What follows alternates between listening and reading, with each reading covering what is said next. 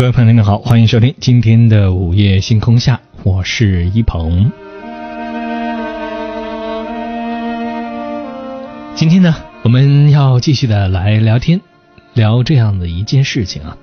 最近，一位二十七岁的女孩因为未婚，整日被父母奚落，父母委曲求全的向外推销着女儿，而这位女孩呢，她也却不堪重负的就跳楼自杀了。留下了父母的悔恨不已。看过这条新闻消息的朋友不少都表示说呢，自己也有过被逼婚的经历，那种感觉的确不好受，但是呢，还是不至于去自杀。其实很多人在面对爱情的时候都会失去理智，甚至说我们会做一些失去理智的伤害对方、伤害自己的事情，什么自杀。自残，还有离家出走、动手打人、囚禁对方等等等等。那么，面对爱情，你做过什么样的荒唐事情呢？你遇到过什么样的荒唐事吗？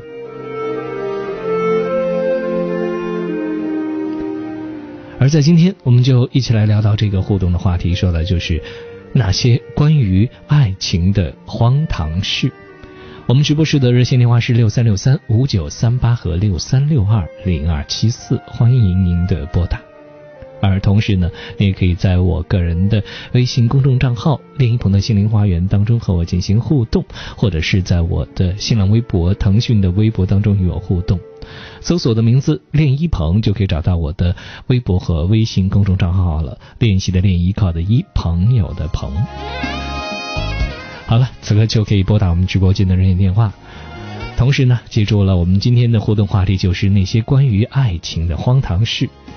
而今天的节目的主打歌带来的就是这首来自辛晓琪的《荒唐》。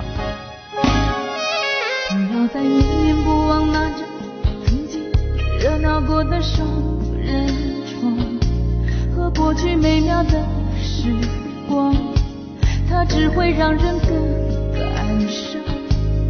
更不要反反复复的想，他现在的爱人哪里比你强？你可以开始试着疗伤，试着遗忘。如果你说什么也不肯原谅，哦，别这样，他不再值得让你泪满眶。如果你千真万确的爱过一场，其他的留给时间去讲。说荒唐，事到如今你还想怎么样？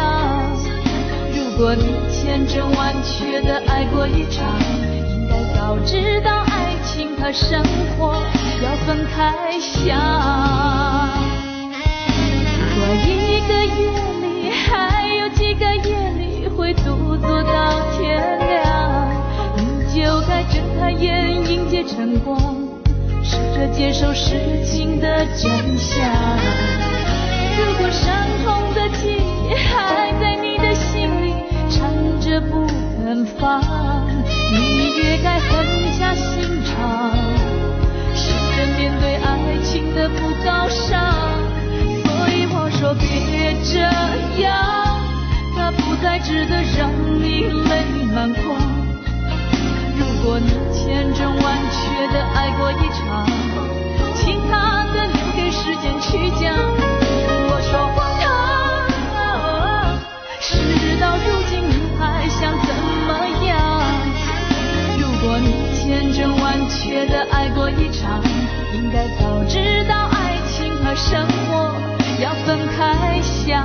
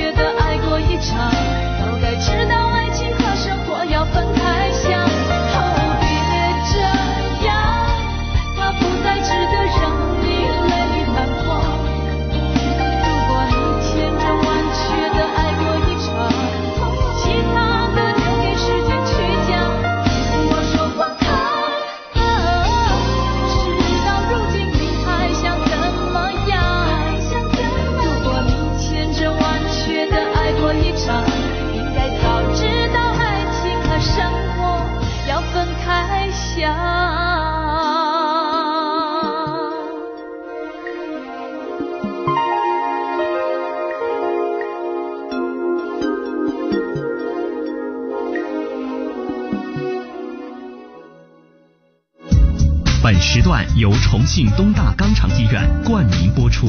重庆东大肛肠医院地址：渝北区新排放转盘，电话：六七零二六七零二六七零二六七零二。它存在于你两指的缝隙间，它渗透于你泛黄的指甲里，它混杂在你呼出的气息中。它游走在你两肺之间，它也包围着你所关心的人。它被称为高危害性物品，它就是烟草。拨开云雾，重见光明，远离烟草，珍爱生命。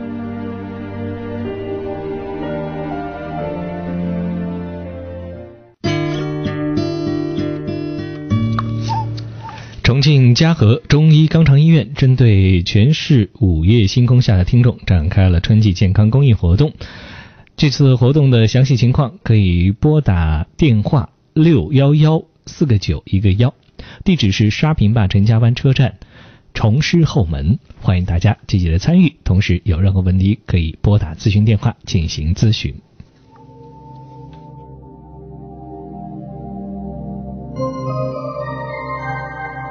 我们走进同一个夜晚，在声音的世界找寻各自不同的明天。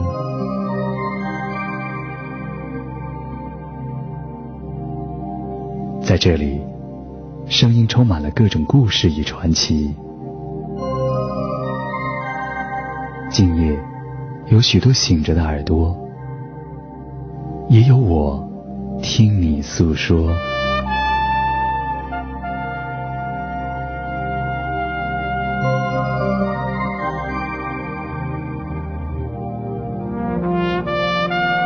私家车九三八，午夜星空下。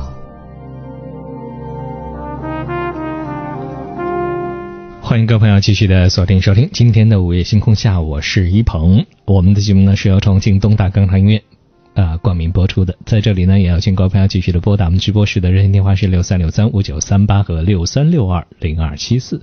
而今天我们说到了一个互动话题，就是关于爱情的荒唐事。你做过哪些关于爱情的荒唐事，或者说你遇到过哪些关于爱情的荒唐事，都可以和我们一起来互动。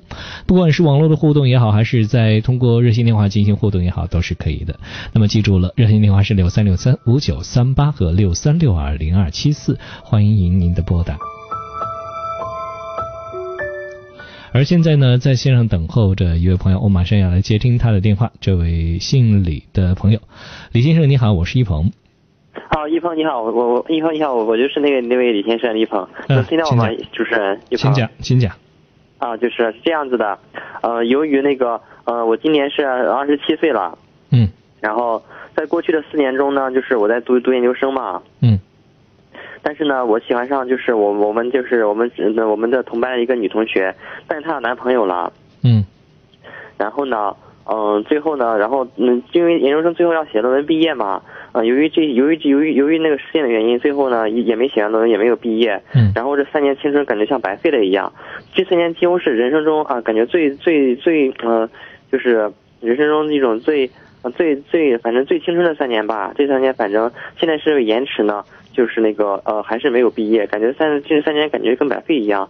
就是就是由于实验的问题，也没有写完论文，然后老师和家人，然后也是嗯，经常的说自己，然后自己自己还是没没有勇气去面对一些事情，嗯还是现在现在嗯嗯，现在还是还是在在延迟着，还是在写论文呢，嗯不知道可不可以写完这篇论文。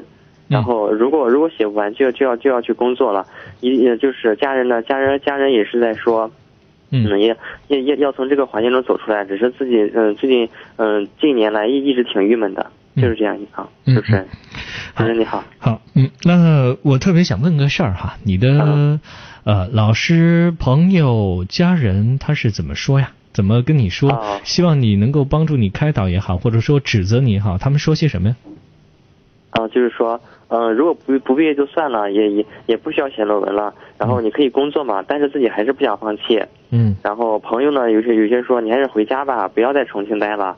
嗯因为自己家是山东的嘛，然后回家找工作嘛，但是自己还是想在重庆，然后还是想在重庆，嗯，想把这篇文章写完，不知道能不能写完，不知道能不能从这个事件的这种，因为因为现在一一回到学校就会想到一些往事，嗯然后不知道能不能从这个环境中，然后就是挣脱出来，嗯，呃，现在的状态，你的状态就是触景生情，是吧？嗯，是呃，是，然是是后看到嗯这所有一切希望可以回学校去，希望可以可以回学校完成这篇文章，但但是不知道回学校会不会心里又会有起伏，所以这个是矛盾，这个是嗯挺矛盾的。那如果心里有起伏，你就无法平复，是吧？嗯，对，嗯，但但就是希望能平复嘛，就是因为因为因为已经过去一年了，希望就是要是不能平复呢毕？嗯，不能平复，那那那那就只有找工作了，就就只能是这这这过去的三年就就只能白就只能荒废掉了。嗯，那么如果说嗯不能平复，的确这个论文也没写出来，对最后你又只有去找工作，那么对你认为你的人生，或者说你认为自己这个人的整体的评价就会变得很糟糕吗？嗯，不会，呃也不会太糟糕，但但是会会会有另一番感悟，就是以后会以后不会再再这么荒唐了，因为因为主持人今天你说是爱情这种荒唐事嘛，这确实是件荒唐事，因为之前没有遇到过这种荒唐事情，因为因为之前因为这次是是对嗯你说这是荒唐事，但是我反而不觉得它是荒唐事。你能告诉我一下，你觉得荒唐的点是什么吗？嗯，他没有没有写完论文，没有毕业，这就是荒唐的点。啊因为别人因为几乎几乎一个班中只只有那么一两个才不写完，才才才不毕业，因为几乎是都毕业，只有一两个才不毕业，这就是荒唐的点。因为因为因为因为他他他他因为别人做到了，你没做到，那么这件事情就是荒唐，哎，确实如此，是吗是这么想。如果因为比如说啊，听我说一下，小李你能停一下吗哎？你能停一下吗？你能停一下吗？呢？好，我觉得是这样的哈，小李。嗯首先，这世界上有很多人，他们也有比你好的，也有比你能耐的。那么他也有自己能做的，也有不能做的。那么我问你个问题，你觉得霍金厉害吗？霍金厉害，他是物理学家吧？嗯，好。那么如果我们要求霍金这一生在当下必须要穿上一条他自己的裤子，你能听我说话吗？你能有点对人的尊重吗？真是不像话！你如果研究生能毕业，那才是笑话，那才叫荒唐。懂不懂得尊重人？嗯？哦，不好意思，主持人，不好，我是是我不对，是我不对，不好意思好，我继续问这问题。啊。如果现在我们要求霍金跟你一样，明天早上起床自己穿裤子，但是他做不到，那么你认为他荒唐吗？那不荒唐，为什么？因为他的生，那他的生理就因为他具有别的成就，他做不了这点事儿，他就不荒唐。那么凭什么你的事情你做了别人做不到的事儿，你就觉得正常；你做了别人做到的事儿，你没做到，那么你就变成一个荒唐的人呢？你不觉得你自己很狭隘吗？你对成败得失的评价如此的盲目，没有自己的标准，对自己的认知、对自己的成功、对自己所有的一切的认知，都建立在别人对你的评价上。你觉得这难道不是荒唐吗？嗯，嗯，因为主持人今天你你其实你一开始举了个例子嘛，我就说，因为你认为呃，你认为就是有些是荒唐嘛，我就是呃，就是我认为就是应该应该好好的就是写论文，这个才是不荒唐的事，呃，我是这么想的。所以，这一辈子最重要的事情就是写论文。呃，也不是啊，当然是当然是。那么，请问你这一辈子最重要的事情事情是什么？呃呃，好好的生活呀。好好的生活。那么，既然好好的生活，如果这篇论文没有写出来，那又怎样呢？嗯。它能够影响到你的好好的生活吗？它能对你好好生活这件事情有多大的影响？嗯，难道你不觉得你现在自己的观念才是最荒唐的吗？我觉得你其实真的有点读书读傻了。你不知道如何评价自己，也不知道如何去把控一下当下什么是最重要的。或许当下对你来说这件事情完成了，它才是最重要的。但是有很多事情完不成，它也不代表它就是对你人生有绝对影响的。人生有很多事情都是可能完不成的，但并不代表就不能去做，就不能去尝试。什么叫做人生是一种经历？今天晚上你打进电话被我骂了一通，我觉得这就是你的经历。至于他对你将将来有没有帮助，那也是个问号。但是你至少经历了，至少知道拨打热线电话到电台来，主持人是会发脾气、冒火、生气的，会骂人的。哦，没有的事，我觉得主持人说的很好，哪有哪有啊？所以，人生就是一场经历。最近有句话很红。生活不止眼前的苟且。什么叫做苟且？呃，主持人解释一下，苟且不是？苟且是什么意思？一个研究生应该明白吧？苟且，偷生的意思吗？不是吧？当然是啊。啊。所以，这是生活当中有很多事儿，它就是如此。眼前的苟且，当然就代表各种各样生活的琐事、平凡的事情、被烦恼的所有的世间各种各样的一些庞杂的问题。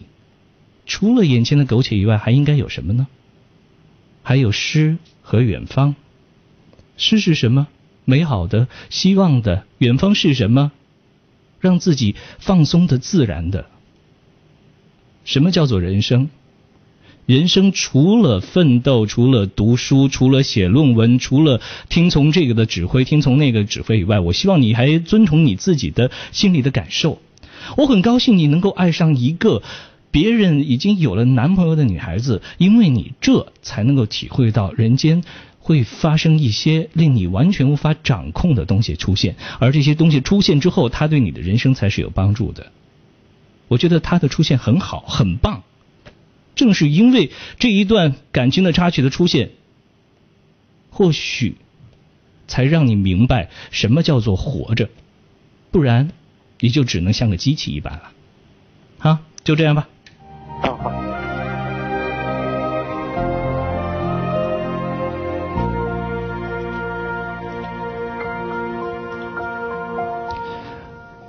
好的。欢迎各位朋友继续的通过我们互动方式走进节目六三六三五九三八和六三六二零二七四，欢迎各位朋友的拨打。同时呢，也邀请大家继续通过我们互动方式走进节目，和我们一起来聊天。说到今天的互动的话题，说到的话题就是关于爱情的荒唐事。或许的确，就像刚刚我们的这位朋友小李说的那样，每个人眼中的荒唐事是不一样的。我不应该呃用这种很武断的方式。来评判他的眼前，他所说的那个荒唐事就不是荒唐事。但是我认为，所谓的荒唐，我们还是应该拥有一些最基本的常识吧。我很担心像小李这样的人，他们有高水准的文化，但是却没有好好生活的能力。好了，欢迎朋友们继续通过互动方式走进节目。现在是北京时间的二十二点二十五分，我们稍后会接听大家的热线电话六三六三五九三八和六三六二零二七四，欢迎您的拨打。而现在我们也来关注一下在路面的行驶的状况。重庆菜坝立交说，在机场路往观音桥方向，汽博堵到了仁和立交，预计会呃，哎，我不太清楚哈。啊从汽博堵到了仁和，应该从从仁和立交堵到了汽博吧？这个方向说反了。啊，然后呢，他说预计通过时间是大概二十五分钟。那么，的确今天是回程高峰，所以呢，平常这条路可能就会有些拥堵。那么这条路上更会有些拥堵，而且呢，因为是机场路，所以呢，在今天晚上呢，会有一些呃这个。坐飞机回来的朋友们哈，他们可能要么呢有朋友去接，要么呢自己开的车也要开车回家，所以也会在这条路上出现一些拥堵的情况，这些都是正常的。所以呢，也希望大家行驶在路上的时候呢，稍安勿躁啊，也遵守一下啊相应的交通的秩序吧。而今天呢，我们说到了一个互动的话题，说了就是那些关于爱情的荒唐事。那么各位朋友什么样的观点，我们稍后来分享哈。希望各位朋友呢继续的拨打热线电话，或者是继续的通过我们的网络互动的方式走进节目，和我们一起来聊天。来说到今天的互动话题，那就是关于爱情的荒唐事。那么在这里也邀请大家继续的收听，同时也和我继续的互动。那么我们稍后。在广告之后继续回来，今天的午夜星空下。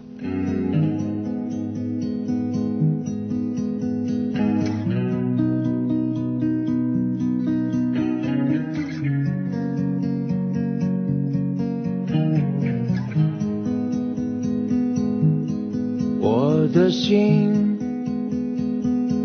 回归的大雁，被深是大海。向北方，穿越云间，无尽的山峦，淹没了悲哀，向着苍茫一片。如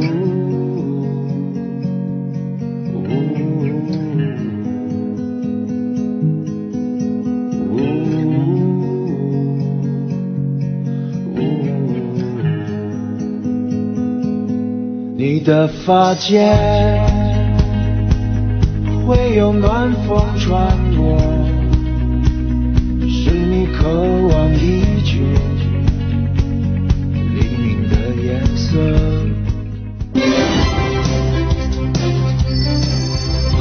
私家车九三八，我的快乐车生活。商社电器西鹏商场为您报时。重庆百货旗下商社电器西鹏商场位于七星城上城一楼，重庆市诚信守法示范企业。购家电就来这儿，服务热线六五八幺三三五幺。北京时间二十二点二十九分。我们一起出发，私家车九三。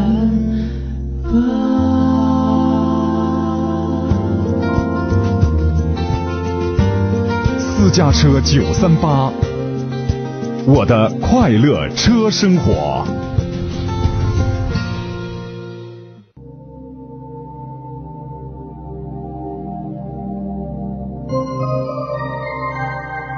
我们走进同一个夜晚，在声音的世界找寻各自不同的明天。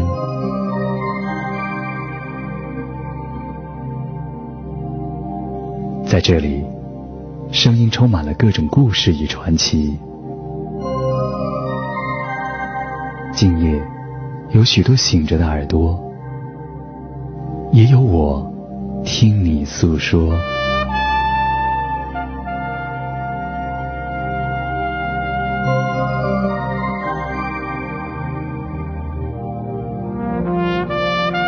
私家车九三八。午夜星空下。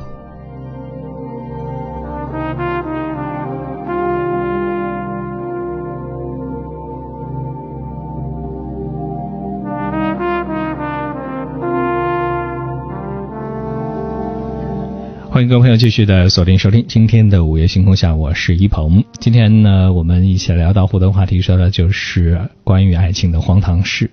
而我们聊到的例子，就是一个女孩子因为呃被逼婚，最后呢跳楼自杀了，留下了父母悔恨啊。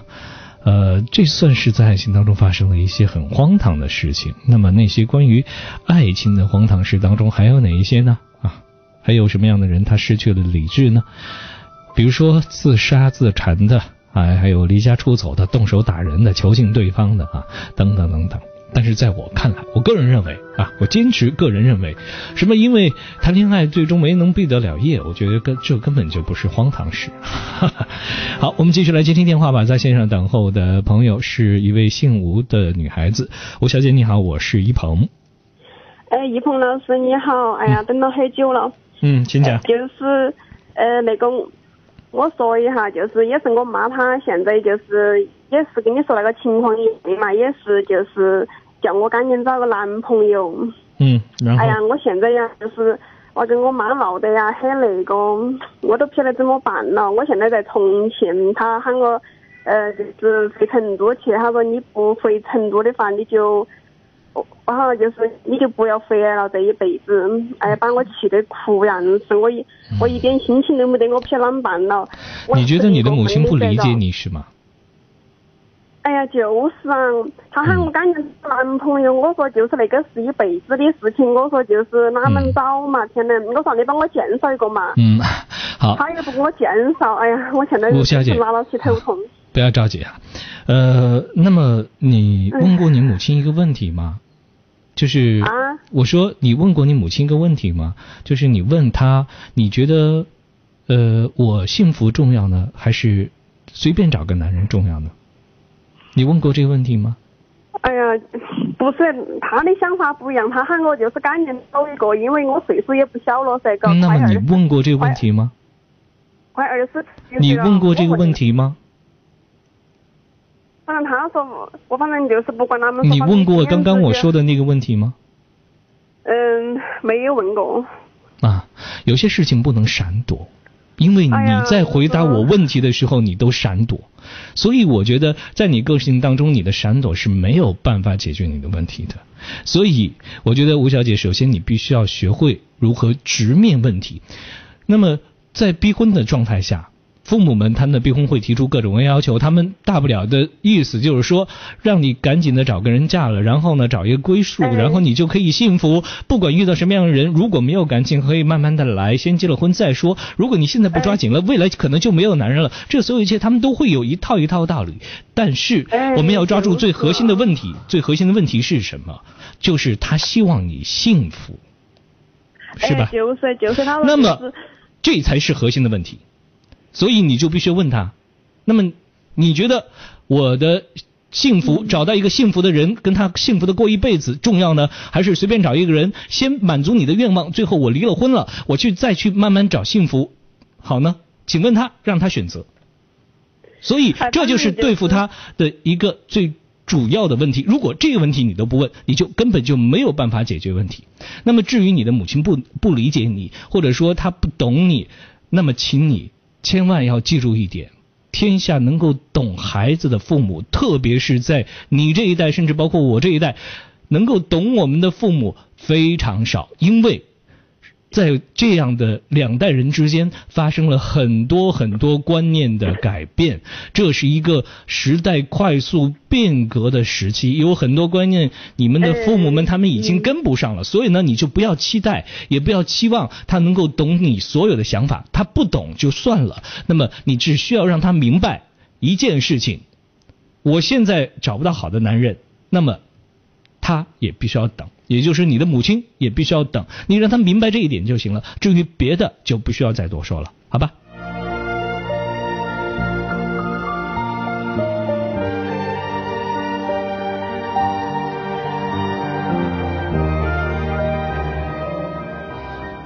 其实催婚的话题我们聊过很多啊，我们在节目里面曾经我觉得不止两三次的聊过这个相应的话题，我说过很多的方式和方法。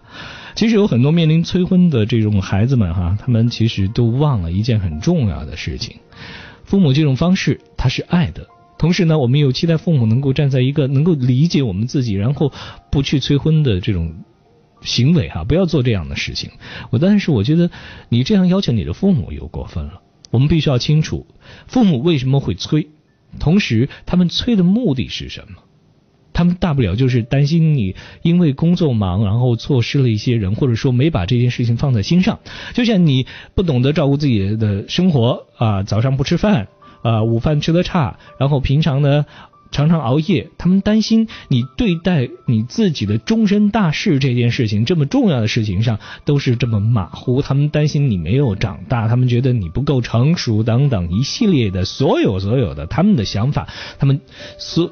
全部都关属到这里，这所有一切代表什么呢？他们依然认为你还是个孩子，这是中国父母非常伟大而可爱的地方。他们认为自己还自己的孩子还永远都是孩子，自己永远都比孩子懂得多，自己永远都比孩子能够掌控他的生活。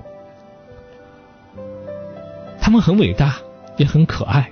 有时候说出来一些想法，我也觉得，唉，只能叹一下口气。但是同时呢，也觉得很无奈哈，因为他们毕竟在用他们真心的方式对待你。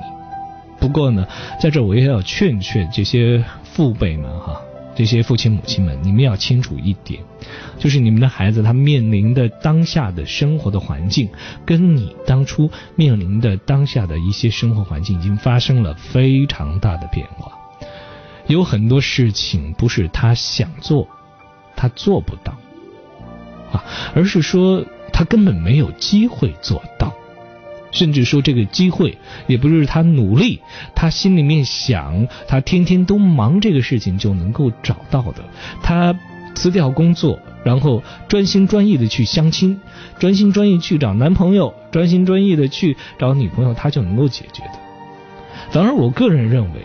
有很多时候，我们要懂得如何成全一个更好的自己，因为我不能说百分之百，至少在未婚的人群当中，甚至说已经到了很大年纪还未婚的人群当中，他们总有这样或者那样的一些问题，要么是圈子太小，要么就是自己的各方面条件不够好，要么呢就是个性当中有一些欠缺的地方。人嘛，难免都会有缺点，于是我们就需要好好的对自己进行反省。我觉得这倒是年轻人应该做的一件事情啊。我们也不能简单的就是怪父母们催婚催的厉害。我觉得你也必须要清楚的知道一点，就是要给自己机会，同时呢，也要摒弃一些呃没必要的这种想法和观念。比如说，我不想去相亲了，我相了很多次，很烦啊！我觉得我们不要这么简单粗暴的对待能够给你提供缘分、提供你未来幸福的这种机会啊。那么同时呢，我也希望大家能够扩宽你的圈子，多参加一些呃社会性的活动啊，呃，包括还有。去认识一些新的人，接触一些新鲜的事物，了解一些新鲜的东西，通过除了工作以外的其他环境的接触，来拓宽自己认识呃新鲜人的机会。只有如此，你才有可能遇到新鲜人啊。那么另外呢，还希望大家呢，呃，还希望大家调整一下自己的某些条件。我觉得有些人对有些条件他实在是太看重哈，比如说外形条件，比如说资产的条件啊等等等等，这些条件呢该舍弃的舍弃，我们要找到最核心的能够解决你的婚姻生活的一个点，不能这么简单这么粗暴的就去解决这个问题。好了，我们直播室的热线电话是六三六三五九三八和六三六二零二七四，欢迎各位朋友的拨打。今天我们说到了关于婚姻中的，或者说关于爱情里的哪些荒唐事儿，到底哪些事情是比较荒唐呢？呃，现在看到有朋友在要求说，希望一鹏在今晚上再播放一下那首歌吧。好，我们就来听听这首《生活不止眼前的苟且》。生活不止眼前的苟且，还应该有什么呢？最近呢，有很多朋友在批判说这这首歌啊，或者说这样的一种观点不好。但是我觉得这没有什么不好的。生活的确有很多细碎的、平凡的东西，但是呢，我们更应该拥有的是什么呢？希望、美好，或者是一种美好的向往吧。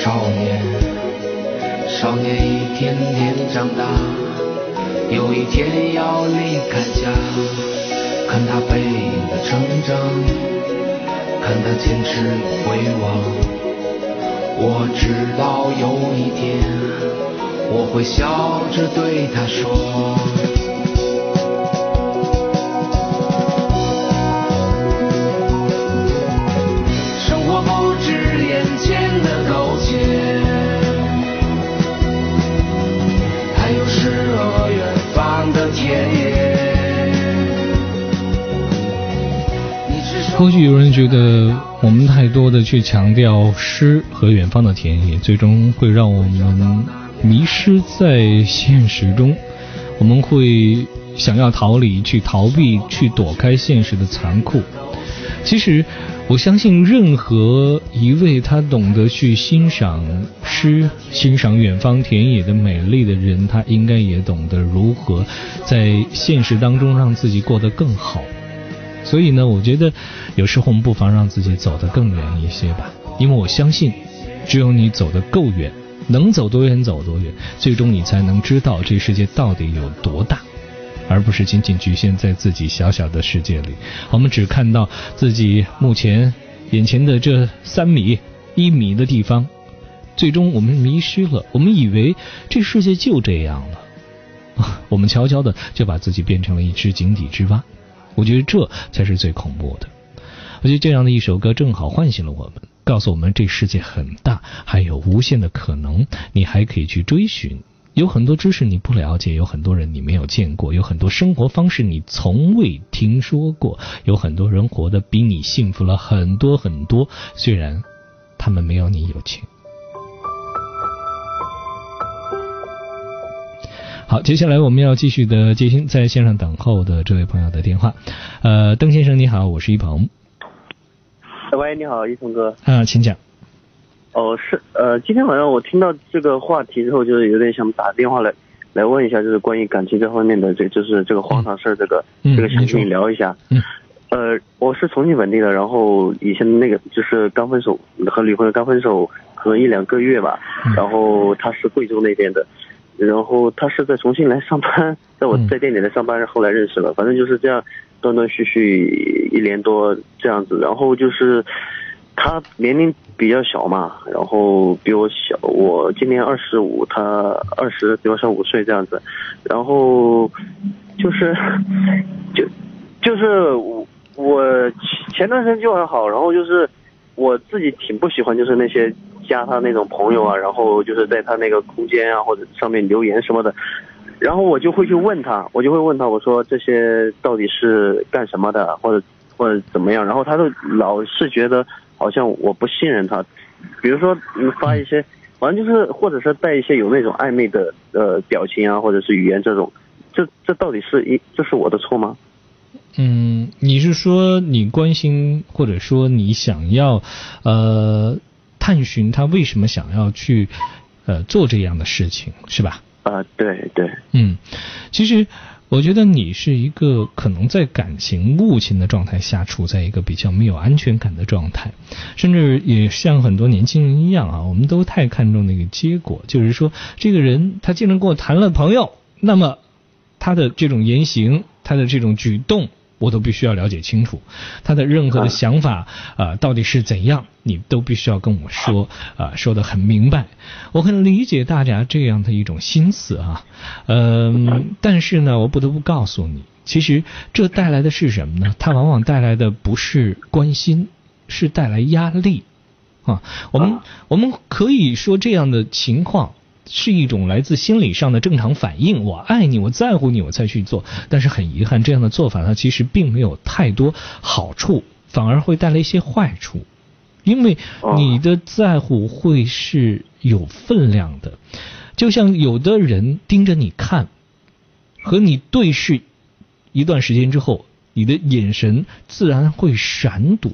为什么呢？因为那个眼神里面是有信息量的。是有一些让你心里惶恐的，这就是我们会感觉到的一些莫名的一种压力存在，所以你的这种在乎会带来一种压力，最最终呢，他会会感觉不舒服。如果说他还是在这方面很在乎的人，那么他更会感觉不舒服。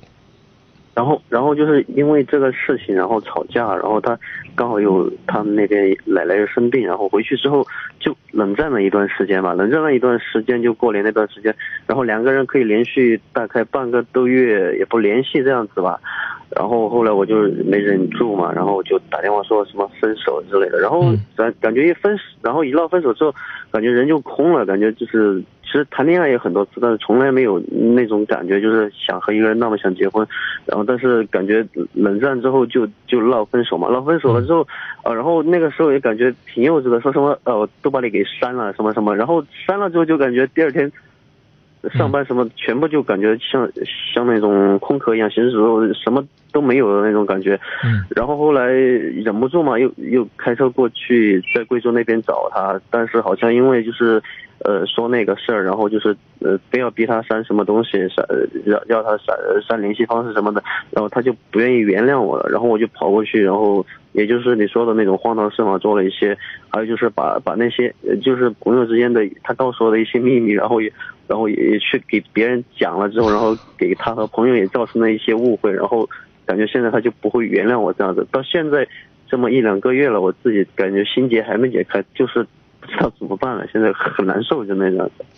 你的确做了挺荒唐的事情的，你干嘛要把你们俩的事儿一下这个影响的范围扩大到这么大呢？最终造成的影响是什么？就是别人有可能会觉得你的这个人品真差，然后呢，他跟你分，简直就是他呃这个瞬间就是眼睛发光，然后就一下子看清了你的人品，你就是应该跟你分，你这个人就是不值得。所以我觉得。这所有一切带来的你现在放不下的原因，我觉得有很多种，来自于很多的这种压力。第一，我觉得原本你可能觉得自己没有做错什么。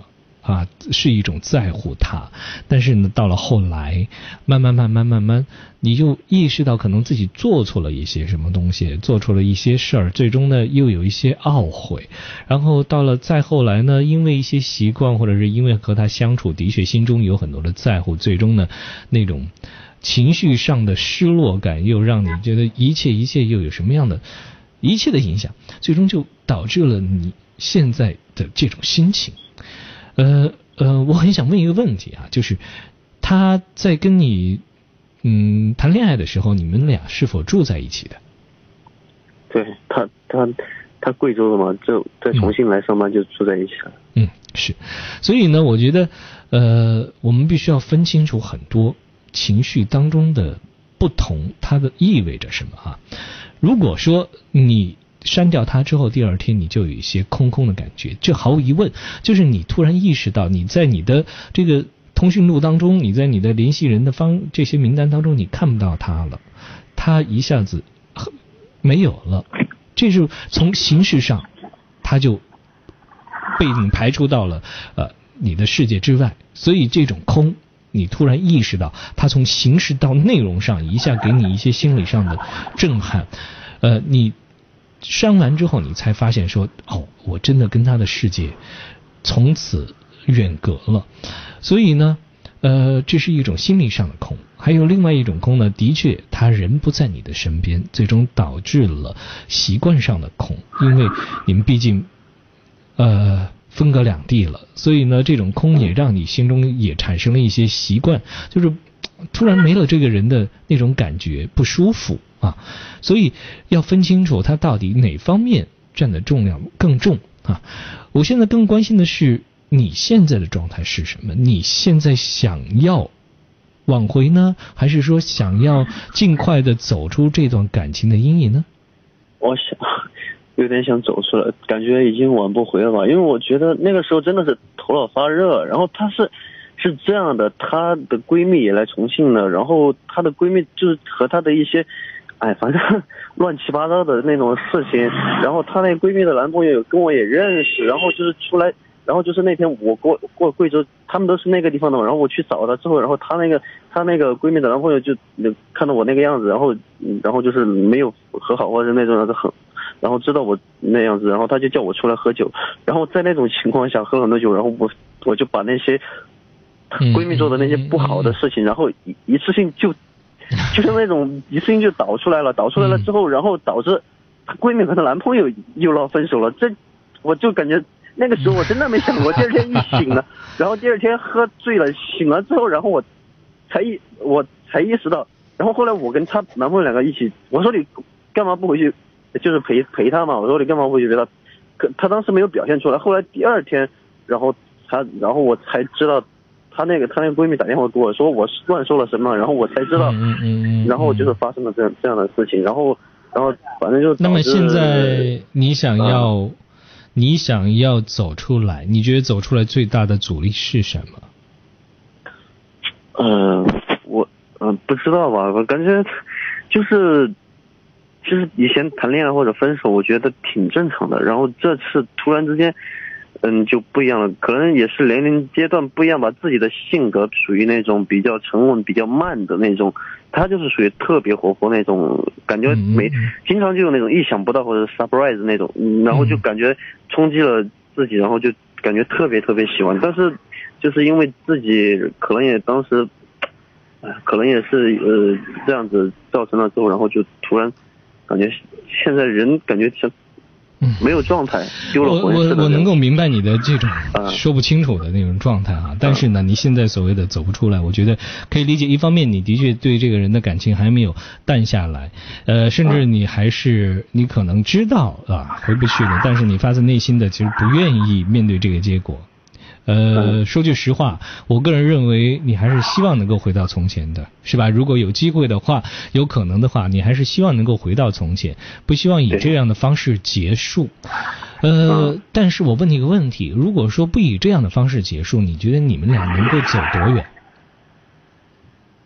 呃，其实想象当中肯定是结婚啊。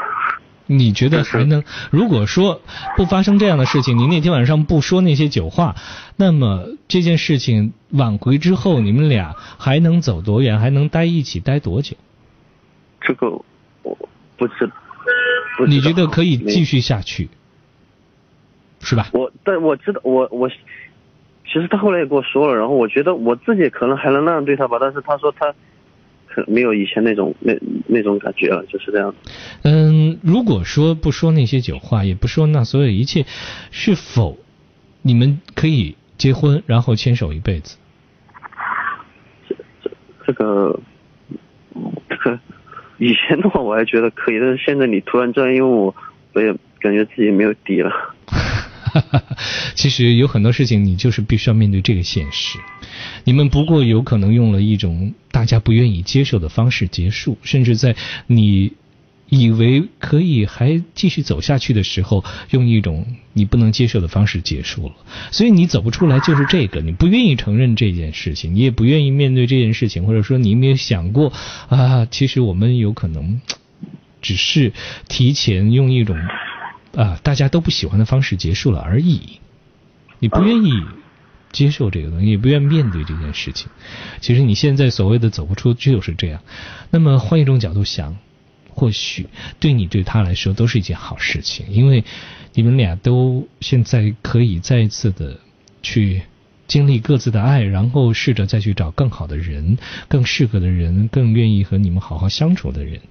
嗯，或许这是一种遗憾啊，呃，但是呢，从某种角度来说，也算是给了你们彼此一个机会，让你去遇到更好的人。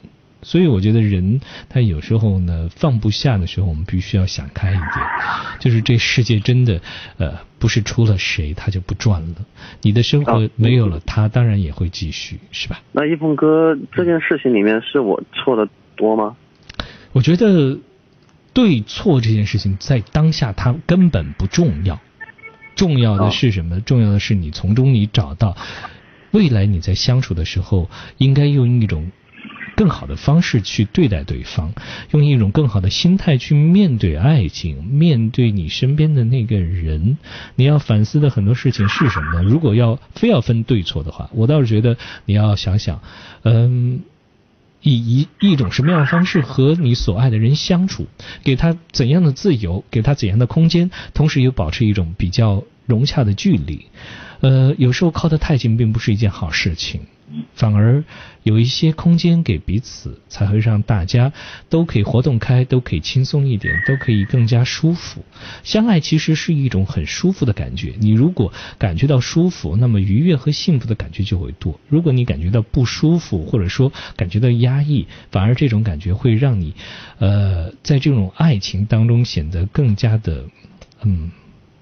无法坚持，甚至说也没有办法继续走得太远，所以我倒是觉得你应该反思的倒是这件事情：如果如何给你所爱的人更多的自由和空间？嗯？哦，嗯，怎么懵了吗？好吧，再想想吧，哈。哎，好，好，再见。其实有很多事情呢，它其实就是一种，嗯。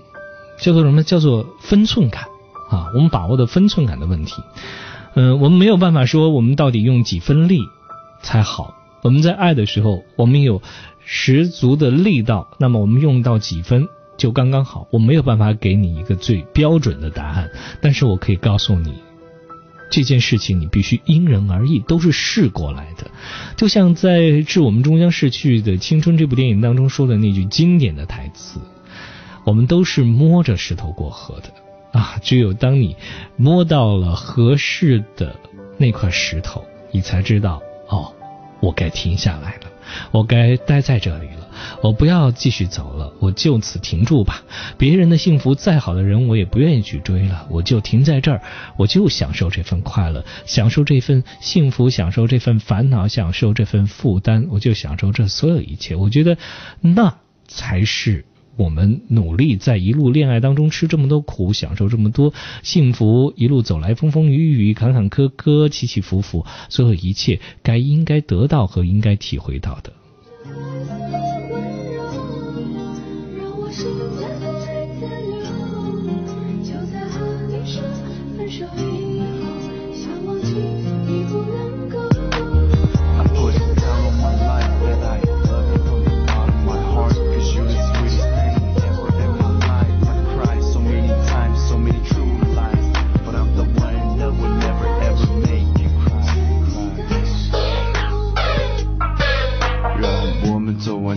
次完美的结局，好像当初的约定，爱着对方一直到老。问自己，爱情的游戏还有没有规则？要怎么面对这问题？说没问题，心里在流泪，骗自己，可是你却对我说，说好泪不流。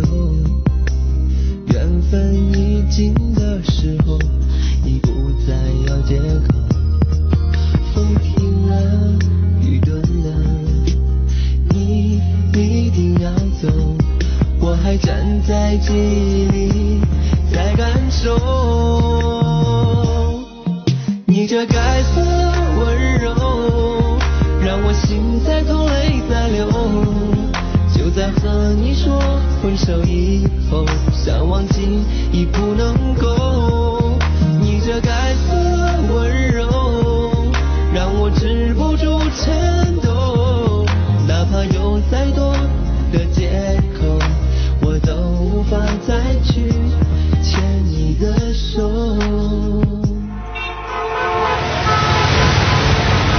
我生于这座城，你好，请问你有什么事啦？我长于这座城，我活在这座城，乘坐 CZ 八一零一次航班前往北京。我聆听着这座城。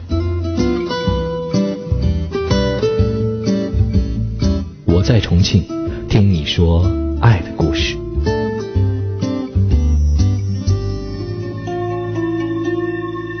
每天下午两点，周末假日上午十一点，欢迎收听《一路飞扬放轻松》。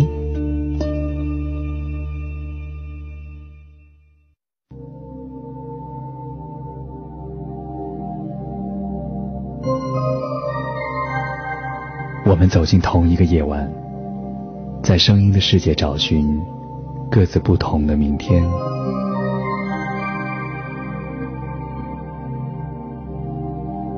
在这里，声音充满了各种故事与传奇。今夜，有许多醒着的耳朵，也有我听你诉说。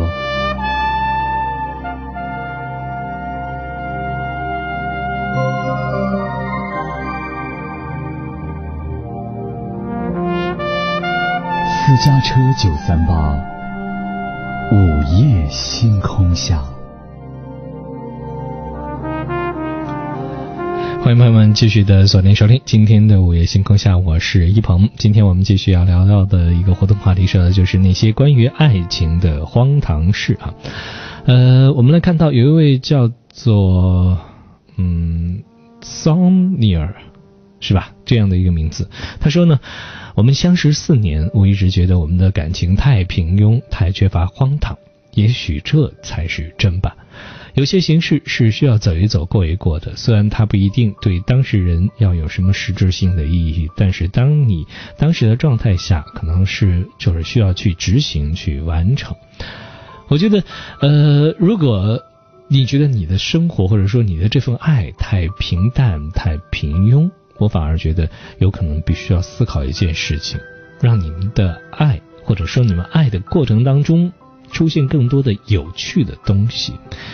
嗯，有很多人的生活可能就比较简单，两点一线或者三点一线。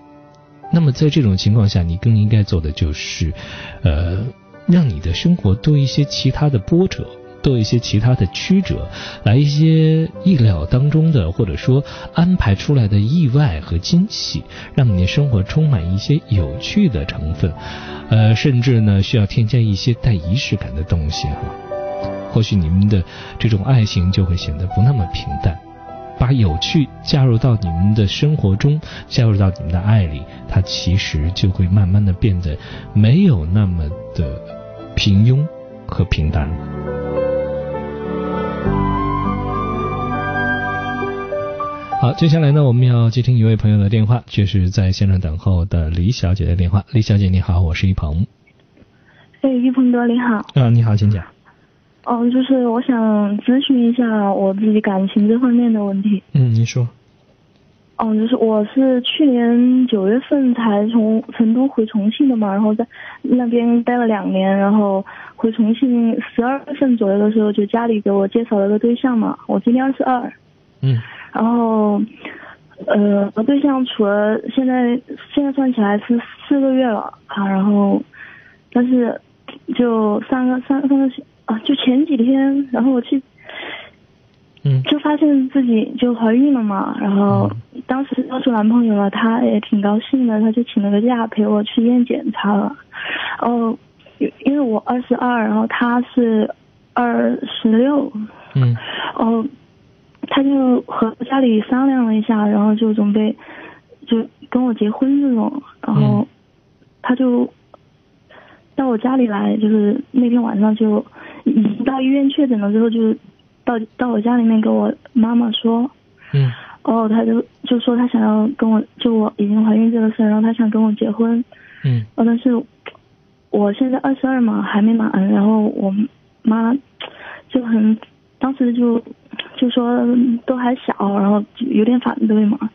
然后后来他说跟我爸再商量一下，然后就嗯。和我爸也商量，然后都不同意嘛，嗯。然后现在就是才他就说我们才耍了四个月，然后但是我们感情一直都挺好，嗯因为就是双方家庭条件都还挺好的，然后就比较相当你们的父母的态度是认为当下这个年龄结婚太早吗？还是说这个人他们觉得还可以再考量一下？呃，一峰哥是这样的，就是因为我快满二十二了嘛，然后他觉得我还是挺小，然后又还有原因就是我们才处四个月，然后他也不是挺放心，因为他怕就是说，嗯。如果以后生了孩子，然后结了婚，拖着一个孩子，到时候又闹离婚的话，因为感情不稳定，四个月还是有点闪婚那种了嘛，然后就怕以后出什么问题，父母就担心。呃，我想问一个挺不礼貌的问题哈，因为哎在你的刚才交流当中，我察觉到有一点点，呃，让我想要问清楚这件事情，嗯嗯就是你的父母他们俩现在在同一个婚姻当中吗？他们没有离婚吗？是是在的，是在同一个婚姻当中的。嗯，那么为什么男方是分别征求的父母，你父母双方的意见呢？因为是这样的，当时他来到我家，然后家里面没有人，我父母喜欢打牌嘛，然后他和我妈联系的比较多，然后就先把我妈，然后跟我妈商量了，然后我爸晚上回来的时候，他我爸和我妈就一起商量的。嗯，那么你现在个人的想法是什么？我因为这是怀的第一个孩子嘛，然后我还是挺想生下来的，但是父母反对的意见挺强烈的，就叫我就是，他说你还年轻，然后我打掉这个孩子嘛，然后再处一下我。我就想着的就是，很因为都是家里介绍的，比较实际、也比较稳定一种嘛，早晚结婚都是一样的呀，而且又有了么你觉。得，你觉得这个男人，他真的就成了你这一辈子坚守的或者说认定的那个人了吗？或者因为那个就是我的男朋友他他家里他母亲是他生下来就去世了，但是他现在有父亲还还有一个现在结了一个老婆，但是他是、呃从小生下来之后，他父亲就。母亲不是去世了吗？父亲就找了另外一个老婆，但是那个老婆好像对他不是很好，所以说嗯他可能从小因为我听了他这个事情之后，我对他还还有一种比较怜惜的那种感情。嗯，他不需要你怜惜，他需要你的爱。对，就是因为听了他这种事情之后，我更加的，就是，呃，激发了你的母性哈、是吧？再加上最近荷尔蒙的分泌，最近这个母性更多。不是当下没发生这件事情，我就知道了。嗯，其实我觉得是这样的啊，李小姐，呃，你的父母说的一点都没错。我其实站在你的父母那一边，我认为呢，考察一个人，了解一个人他到底好或者是不好，这件事情四个月的时间太短，特别是奉子成婚这件事情呢，呃，虽然是一个大家都不愿意呃面对把这孩子打掉的事情，但是你也必须要知道，呃，人心这件事儿你不走长远一点，你是看不透的。所以呢，孩子。希望你能够再谨慎的选择，不要简单的就是呃，因为呃这个怎么讲叫做因为这个呃有了这个生命啊，不愿意让它流产在自己肚子里，仅仅是因为这个原因，呃，就至于未来的幸福和孩子的幸福于不顾啊。那么如果说你执意要把这孩子生下来，那么你也必须要。有这个心理上的打算和准备。第一，万一有一天你和你现在这个男朋友为了结了婚，那么也就是你未来的老公结了婚之后，真的发生了一些感情上的分歧，如果离了婚，你愿意面对有可能这一辈子就再也没有办法有新的感情，要把全身心付付在这个孩子身上，当一个单亲妈妈独自养育他长大，你愿意承担这样的一种状况吗？如果说你做好了这个心理准备，我就不拦你了，因为呢，我想从你的角度，刚才也表达过多次，就是家庭的状况，也就是说经济的状况，它其实不成问题的，而且你的父母呢，他们的婚姻都还在，然后呢，都在。这个同一个婚姻当中，然后感情也不错，同时也都能够给你足够的支持和理解帮助。那么在这种情况下，你成为单亲妈妈，能够养育这孩子的很多条件，它都呃不成问题。但是最关键是你，你是否有这个勇气面对有可能会出现的、发生的这样的一种可能性？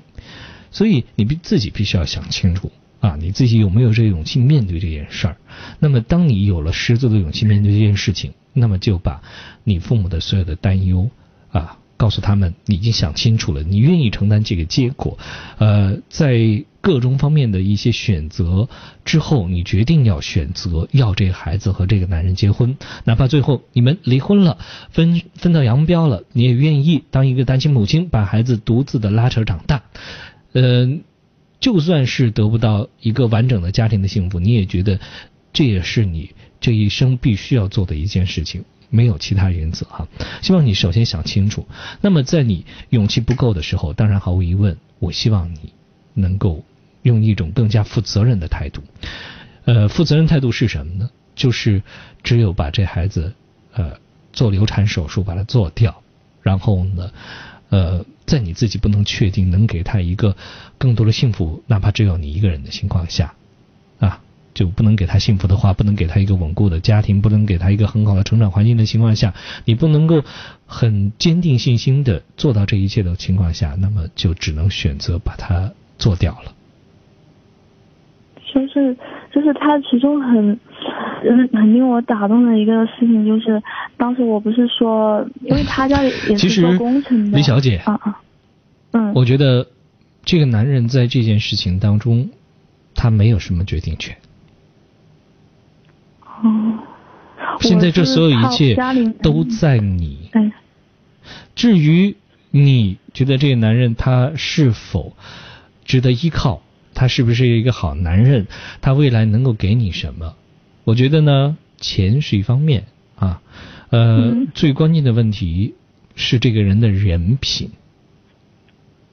嗯，不，我不是说钱的问题，是说的，就是当时他听到，因为他家里面做工程，工程那个款全部都弄到工程里面去了嘛，买一套新，我妈说的是，当时也不是我妈说的，就是他自己说的，要一个新房的话，如果就是差钱的话，他把他的车子卖了，然后 再我问他卖了干嘛，他说买房。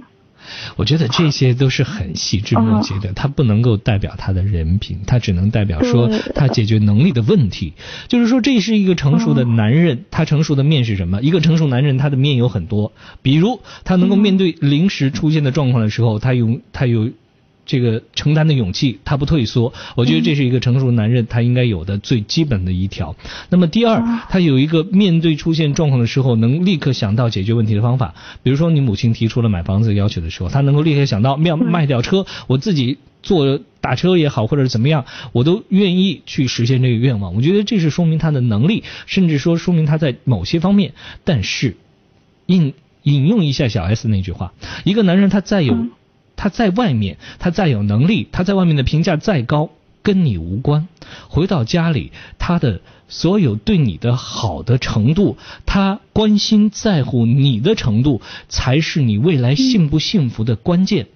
哪怕他在外面一事无成，别人都觉得这个人哎能力一般，没有什么多大的前途。但是他回到家，他就是对你好，他在乎你，他把你捧在手心上当个宝。那么你的幸福感都比那些能力强但是不在乎你、天天不着家、一天到晚都应酬、出去花天酒地的男人好很多。嗯。所以不要放错了重点，啊。啊。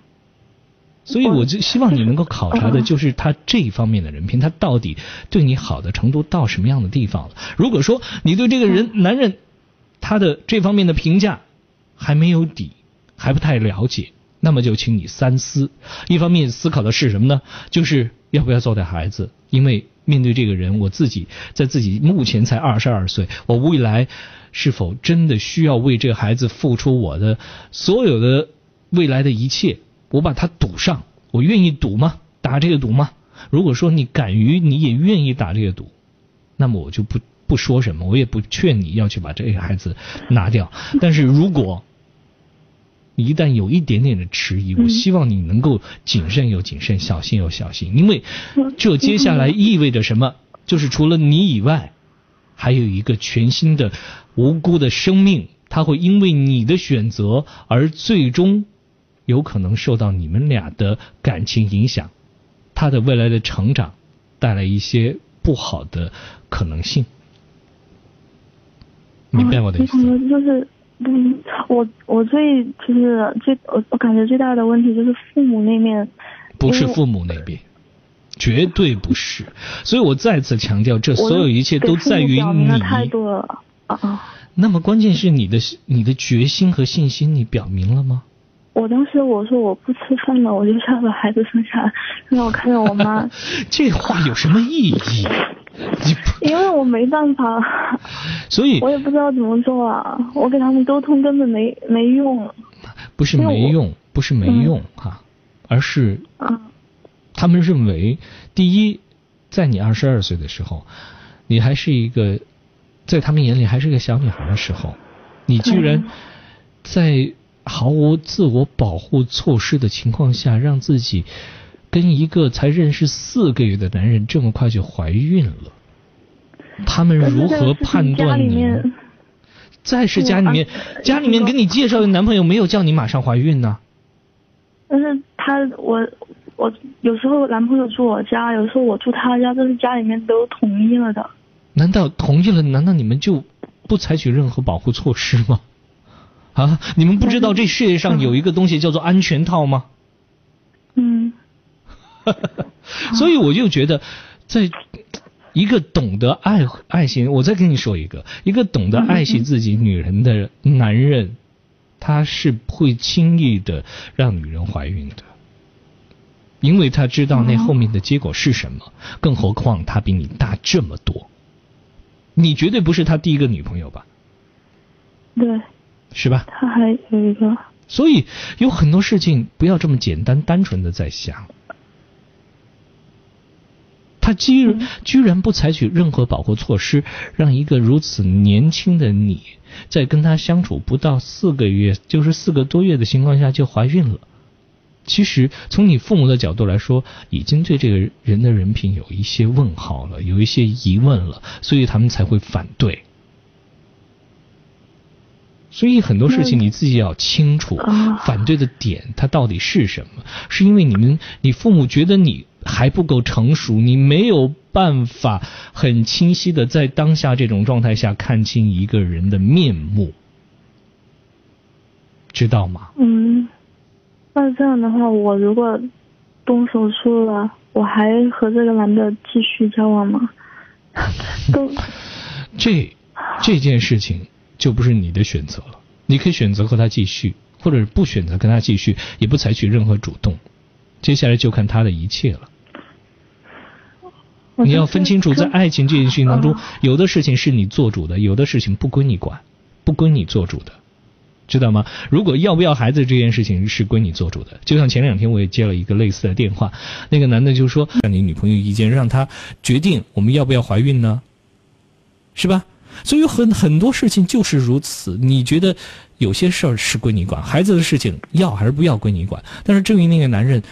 要不要继续在一起？接下来就要看他的表现，主动权在他，怎么在他？就是他接下来表现好，我们就跟他在一起；接下来表现不好，我们看出他人品糟糕，我们干嘛还要跟他在一起呢？是吧？嗯，好的。嗯，好，那就先这样了。谢谢您，谢谢您，鹏哥。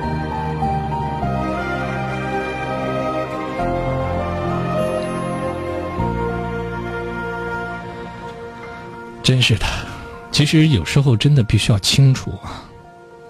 有些年轻的女孩子，真的就是在自己完全涉世未深的情况下，就把毫无防备的自己就袒露在一些这这种在这个道上走了很多年的这些男人的面前，哪知道有可能真的就是一失足成千古恨啊！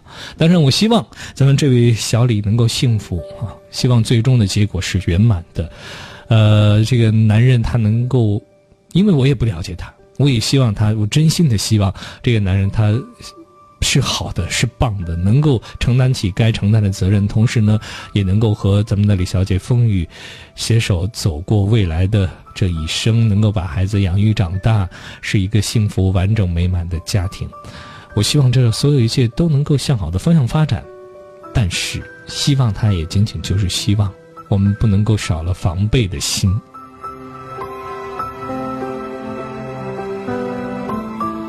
一位叫做竹林湾的朋友，他说：“奉子成婚需要谨慎，我深有体会。”他说：“男怕入错行，女怕嫁错郎啊！妹妹真的需要谨慎。如果嫁对了，当然好；但是要是错了呢，那真的是晚了。那下半辈子的事儿，不要害了自己，也害了孩子。孩子真的是无辜的。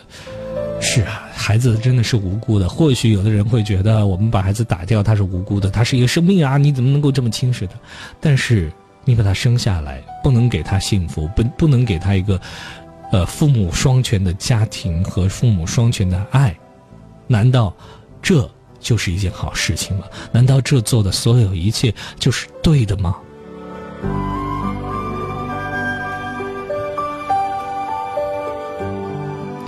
好的，欢迎朋友们继续通过我们互动方式走进节目六三六三五九三八和六三六二零二七四，欢迎您的拨打，我们有可能还会，呃，有机会再接听一位朋友的电话，所以在这里呢，邀请大家继续的拨打我们的热线电话走进节目当中，和我们一起来分享今天的互动话题，或者说说你的一些故事。而今天的互动话题就是那些关于爱情的荒唐事。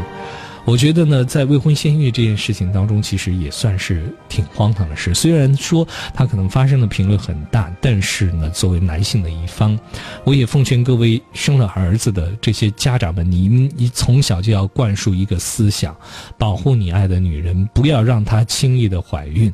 这世界上有一个很棒的发明，叫做安全套，它可以在你们进行亲密行为的时候使用，来避免一些。无法挽回的，有可能造成彼此悔恨的事情的发生。好，在这里呢，也邀请大家继续的通过我们互动方式走进节目，和我们一起来说说你的一些感触和你的一些想法。而现在我们来分享一下来自微博当中各位朋友的一些感触哈。我们来看到的是。呃，林小吉说未婚先孕肯定是不可能啊，不能这么做的啊。呃，他说了解一个人真的需要时间，一些事情是，呃，需要仔细的去观察。他希望刚才那个女孩子和男朋友在认识四个月的情况下，了解不多的情况下，谈婚论嫁真的早了点儿。呃，未婚先孕真的要不得，当初怎么不做好避孕的措施呢？是吧？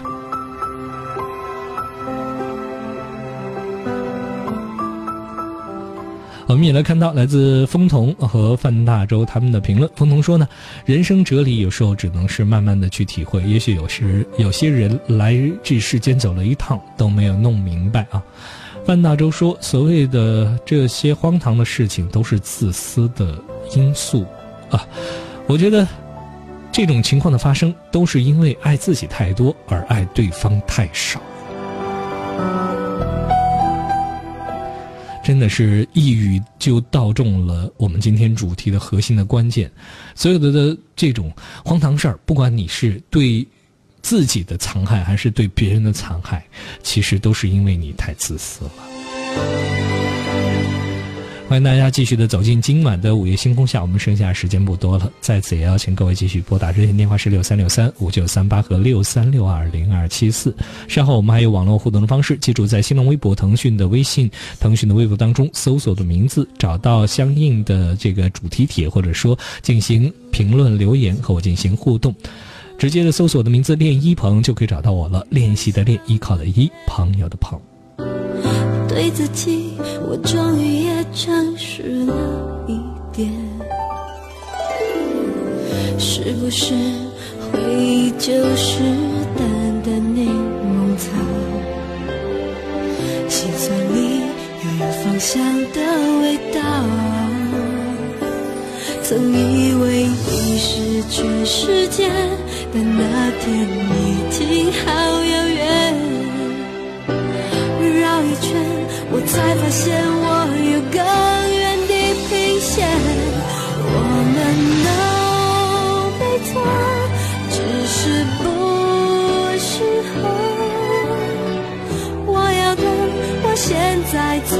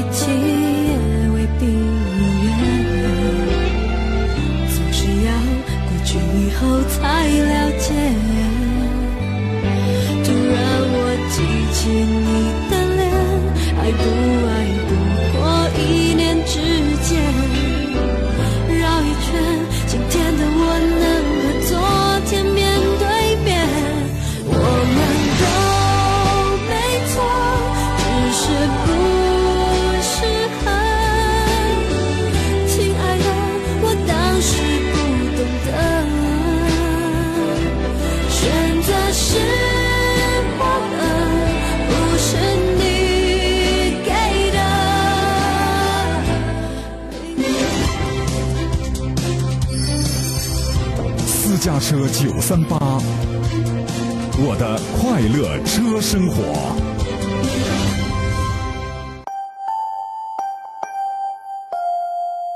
北京时间二十三点二十九分。我们一起出发，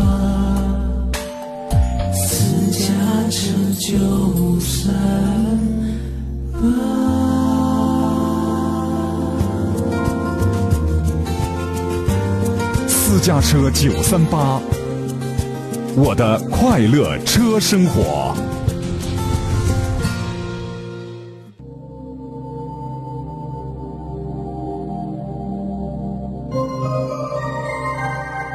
我们走进同一个夜晚，在声音的世界找寻各自不同的明天。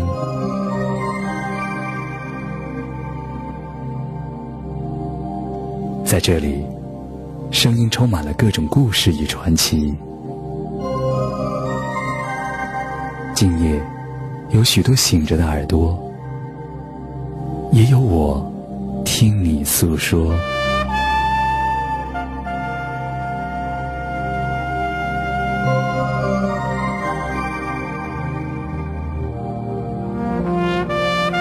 私家车九三八，午夜星空下。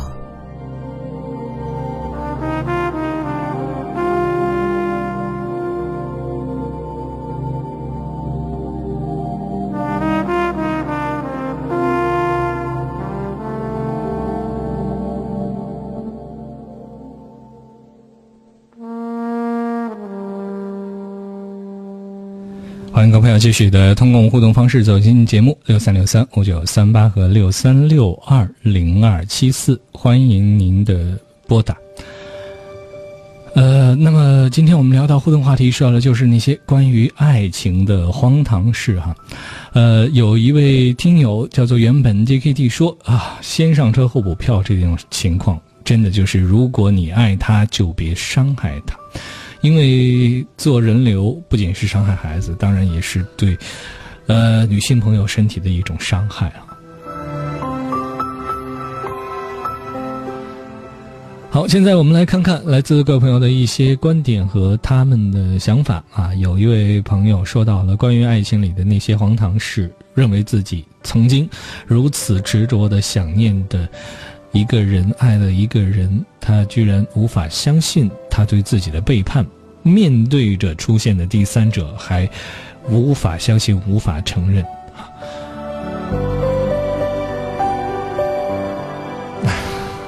怎么说呢？有时候人呐、他就是如此哈、我们执着的相信一件事情，最终呢，却把自己套进去了，这是一件很可怕的一种状态。好，欢迎大家继续的拨打我们直播间的热线电话是六三六三五九三八和六三六二零二七四，呃，走进节目当中来说说你的故事，谈谈你的经历，呃，或者说说说你的一些感受都是可以的。在我们的节目当中，一起来分享今天的这个互动话题，说的就是关于爱情的那些荒唐事儿，到底哪些事情算荒唐呢？其实说到荒唐事儿，我们现在来看到有位朋友说，其实有在前段时间。她的一位闺蜜就做了一件在她看来很荒唐的事情，她居然在家里假装自杀，然后吸引男朋友回家。呃，后来男朋友果然回家了，但是这份感情并没有因此而走太久。呃，我觉得不知道是因为什么样的原因啊，呃，大家对自杀这件事情，呃，已经看得很冷漠、很冷淡啊。其实人生到底，他有多少人有这个勇气自杀呢？我甚至或者会怀疑一件事儿，就是，呃，自杀的人群当中，到底有多少人是真正想过或者说思考清楚了必须要自杀这件事情？意思就是讲呢，其实有很多人并没想好如何面对死亡这件事儿，也没有想清楚死亡对于他。及周边的这所有人意味着什么？于是他就选择了死亡。是因为死亡这件事儿在我们的现实生活当中，嗯，通过影视剧，通过呃网络，通过一些。小说、诗歌或者是什么样的文学的作品，描绘的太轻描淡写了吗？还是是通过游戏，我们觉得在游戏的世界里，网络游戏的世界里，啊，秒杀一个人是很简单的事儿，最终让我们对让一个生命逝去这件事情变得，呃，太习以为常、太冷漠了呢？所以有时候我必须要承认，虽然我曾经主持过这个游戏节目哈，但是我必须要承认。有的人是很容易迷失的，他会把假的东西信以为真是真的。就像现在有很多朋友常常把一些旧闻啊拿出来翻来覆去的发送，甚至说一些不真实的事情，呃，已经被辟谣无数次的事情，然后再因为别人发给他，然后他又拿出来转发。在前两天，我的朋友圈当中就出现过这样类似的事情。有的人真的就是如此哦，他把。呃，前几年，大概四五年前的一些，呃，已经被辟谣过的这种呃假新闻，然后拿出来正儿八经的转发出来哈。然后呢，我告诉他说：“我说你这是假的，几年前的事儿了啊，当时就已经辟谣过了。”他还不相信，他还不承认。当然，我相信他是完全不知情的情况下转发的，但是呢。我们也必须要说清楚，有的人他真的缺乏一个很基本的，或者说常识性的对一些事物是非的对错的判断，这件事情才是很恐怖的。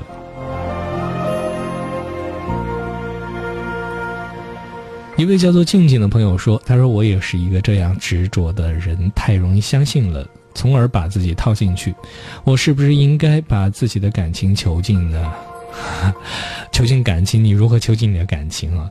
我想有时候我们囚禁的不过是自己的一种状态。一种生活的状态，你没有办法囚禁你的感情，因为你是活的人，那么你的感情也是活的。你会爱一个人，你会恨一个人，这所有一切都是因为你的情绪，你的眼睛看到了，你的耳朵听到了，你的身体感触到了，所有这一切传递到你的思想当中，然后最终形成了感情。你没有办法控制它，你唯一能够控制的是你的生活的方式。所以我在节目当中一再强调一件事情，就是我们。可以选择去爱这个人，或者是不爱这个人。我们以什么样的方式去选择呢？其实最重要的是，你看看他的生活方式是否是你喜欢的生活方式。这件事情其实很简单，你看看他的日常的作息啊。如果说你是一个不喜欢熬夜的人，那么如果你的男朋友或者你的女朋友经常都熬夜外出，夜不归宿。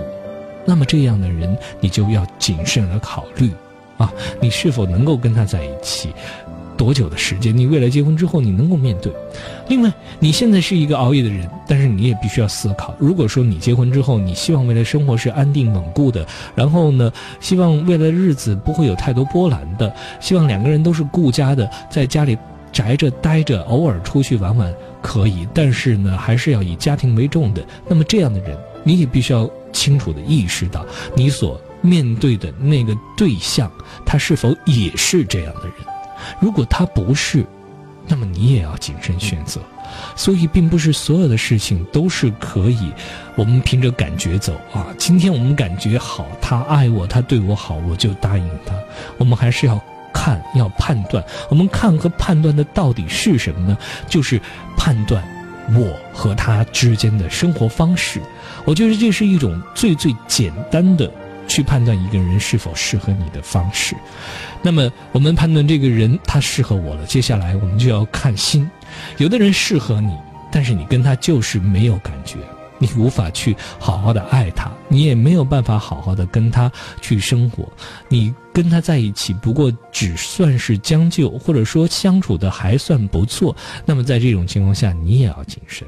不能因为你们俩其实生活方式差不多，然后你就选择他，你就寄希望未来可能会好，让一些你自己不太确定的时候，让时间来帮你解决。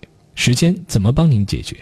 那就是让时间告诉你这个人他还有哪些方面值得你珍惜，或者说还有哪些方面他是需要你谨慎考虑，或者说让你看清楚他到底是怎样的一个人啊。好，也希望各位朋友继续的通过互动方式走进节目。现在你可以发送一些呃网络互动的方式，告诉我你当下的困惑、当下的烦恼或者是当下的烦忧，我会在稍后的时间里面一起和大家来分享。同时呢，也会帮各位朋友来解答你心中出现的一些疑问啊！记住，在新浪微博、腾讯的微信公众账号当中发送你的相关消息，搜索的名字“练一鹏”就可以找到我了。练习的练，依靠的依，朋友的朋。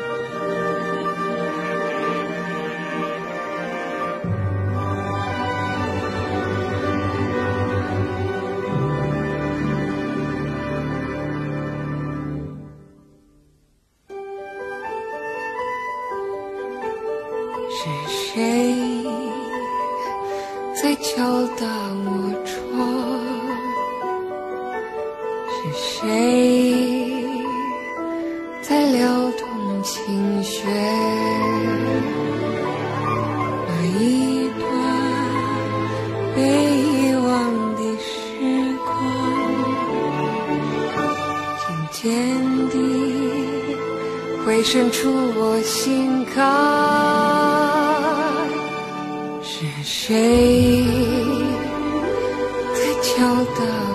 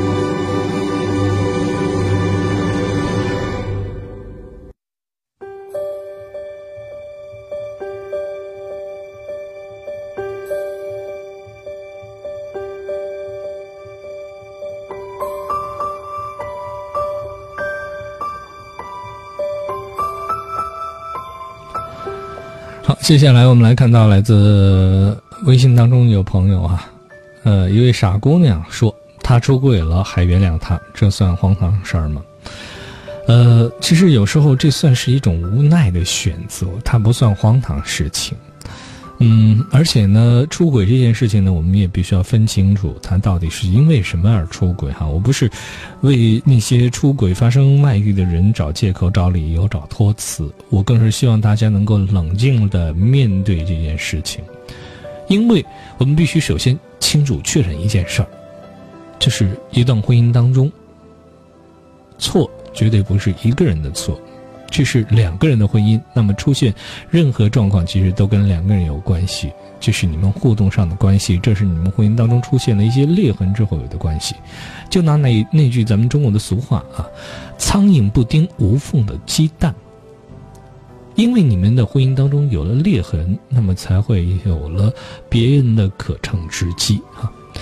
那么，当然出轨的人。啊，发生外遇的这个人，他的错肯定是比较严重一些，但是呢，他也常常，甚至说，甚至也不能够啊，用一种啊，把他直接判定为无法挽回啊，必定怎么怎么样的一个坏人的那种境地。所以呢，我们还是应该呃稍微冷静的看待这件事情啊。嗯，另外我还要说一点，就是。你原谅他，我相信一定有你自己的苦衷，或者说有你自己的一些想法。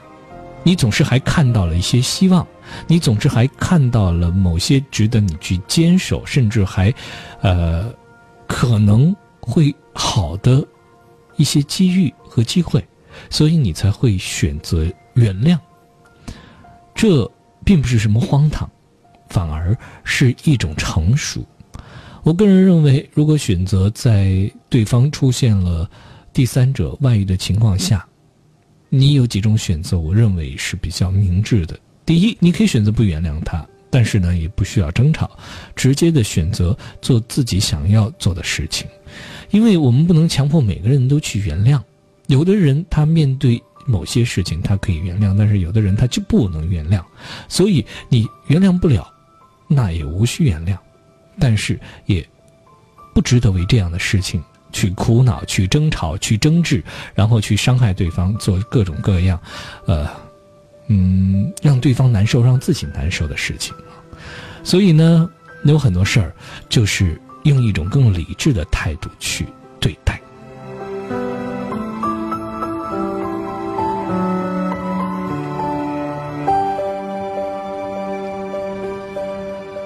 然后我还要说，就是关于你说的这个出轨了的情况哈，你原谅他。接下来还有一种问题，就是他是否愿意改变。我们要给任何犯错的人他改过自新的机会。说到这儿呢，我不得不说最近很起争议的一件事情啊，关于神州专车，他发出了一个公告消息，说自己没有聘用一名有过。这个前科的司机这件事情引起了很多人的反感，也引起了很多人的抵制。首先，我觉得，呃，这件事情呢，第一，我们站在法律和法规的角度，神州专车的做法它并没有错。但是在接下来，我们谈的不是法律法规，而是我们谈谈人情和仁义和人心。呃，有些时候，有些地方，我们要选择原谅，选择宽容，我们要给对方机会。让他们有改过自新的机会，让他们有重新再来的机会。但是有的方面，我们实在是没有办法给他们机会。犯了错的人，他肯定他在受到的自由、受到的公平对待这方面，他是肯定会打折扣的。所以，这是犯错的人他自己必须要面对的一件事情。也就是说，犯了错的人，你必须要清楚啊。别人不原谅你也是正常的，原谅你，你反而应该非常的感恩啊。所以呢，不要轻易的说我原谅或者是不原谅，你错的太多了，怎么怎么着？我们无需用这些各方面因为原谅或者不原谅起争执啊，反而我们应该更多的心怀感恩的去对待那个给你机会的人。好，我们再来说说别的吧，看看别的朋友发来的一些信息啊。傻姑娘继续发来信息说：“她说，嗯，我上学，她上班，她喜欢网络游戏，我们是异地的，快四年了，好累，越来越觉得我们没有共同语言，感觉三观都不同，很多次的想分开，可是自己就是没出息，啊，主要他其实好像也并没有什么改变。”其实这意味着什么呢？我们必须要很清醒而明确的知道，就是这个人他根本没有想过要为你改变什么，他也没有想过呃要为你做出什么样的改变或者是调整。那么这样的人，我们有时候难以面对的，不过就是自己有可能接下来承担的那些结果，这件事情反而会成为一种困扰。如果你没有能力去面对接下来的结果，往往成为你不敢做出选择和做出决定的一个重要的因素。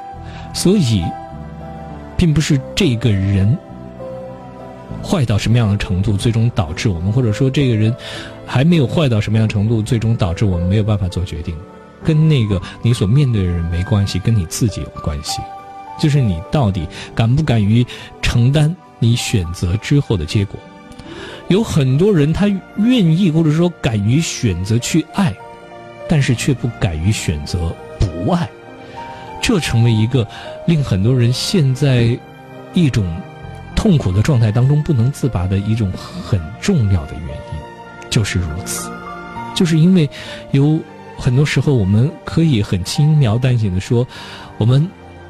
就是要去爱，我们就要去要去为爱拼搏，我们要去为爱狂奔，我们要去为爱做出努力牺牲，等等等等等等。但是当有一天你决定不爱的时候，却不敢说，不敢做决定，为什么？第一，怕失去；第二，怕面对失去之后随之而来的那一切。所以，敢爱敢恨很重要。在我看来，敢爱。还没有敢恨更重要。有时候我们愿意恨一个人，敢于去恨一个人，可能还稍微更好一些。这样你的日子会过得更痛快一些，更简单一些，没有那么多的复杂与纠结啊。好，节目时间到这儿也就差不多了，感谢各位朋友的收听。那么。连续四天的午夜星空下主持到这儿也就暂告一段落，接下来我差不多要休息两周的时间，也希望大家啊有机会去锁定收听我主持的另外的一档节目《一路飞扬放轻松》，我会在那档节目当中分享更多我个人的观点、想法和感触给大家，希望大家锁定收听，每天下午的两点在都市广播私家车九三八。好了，今天节目就是这样，晚安，我的朋友们，晚安，重庆。